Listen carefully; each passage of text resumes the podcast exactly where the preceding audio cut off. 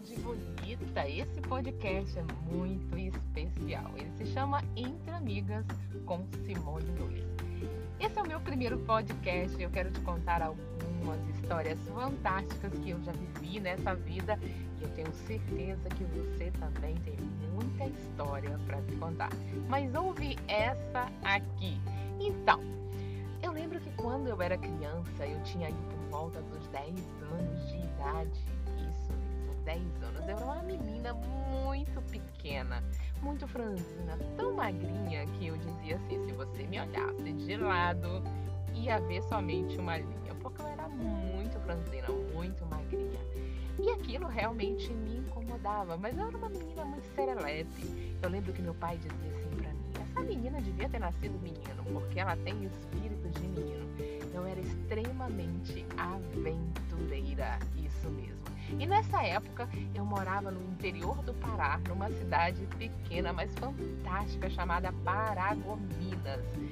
Isso mesmo, uma cidade incrível chamada Paragominas. A mistura de Pará com Goiás e Minas. Eu acho que era por isso que o nome era esse. Mas enfim, eu era uma menina tão extrovertida, uma menina serelepe, uma menina muito, muito agitada, muito ativa. E eu lembro que a minha primeira paixão se chamava Tim, era o nome do rapaz. E ele era bem mais velho do que eu.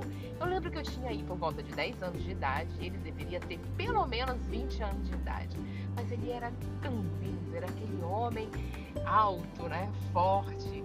E eu, para chamar a atenção dele, uma menina, simplesmente uma menina franzina, eu subia em cima de uma goiabeira e lá eu ficava comendo as minhas goiabas e jogando pedaço de goiaba em todos que passavam na esquina da minha casa. Porque sim, a minha casa era numa esquina, era uma casa linda, uma casa fantástica, aonde eu tinha um poço atrás dessa minha casa, onde eu pegava água para ajudar a minha mãe. Mas eu adorava ficar nessa goiabeira, esperando o Tim passar todas as tardes.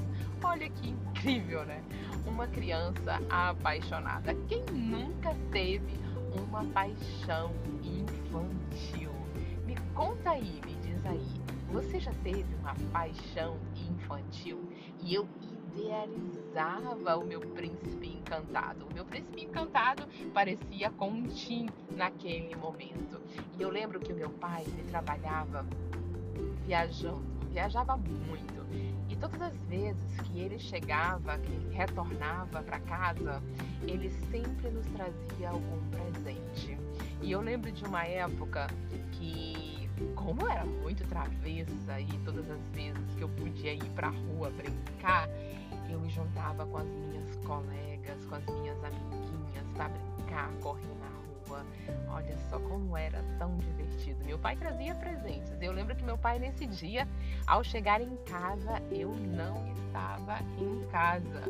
E aí, ah, o negócio ficou feio, porque ele tinha trazido duas bicicletas. Na época só era eu e meu irmão, que é um ano mais novo do que eu, e aí ele trouxe duas bicicletas, uma vermelha e uma azul. Como eu não estava em casa, então eu não pude escolher. Eu sendo a mais velha, tinha prioridade de escolher a bicicleta. Aí meu irmão escolheu, óbvio, ele escolheu a vermelha. Como assim você escolhe a vermelha, a bicicleta? A bicicleta vermelha, eu lembro que o nome dela era Calói. Quem nunca quis ter uma Calói? Isso há 40 anos atrás. E ele escolheu a vermelha. Ah, eu fiquei muito brava. E questionei com meu pai, por quê? Não, não é possível. Vermelha é para mim, é a minha cor preferida. E aí meu pai disse: Você não estava em casa. Então ele estava em casa e ele pôde escolher. Tá certo. Tudo bem. Eu fiquei com a bicicleta azul e em frente da minha casa, naquela época, não existia asfalto, eram só aquelas pedrinhas miúdas, né? Na, na, na estrada de barro, na rua de barro.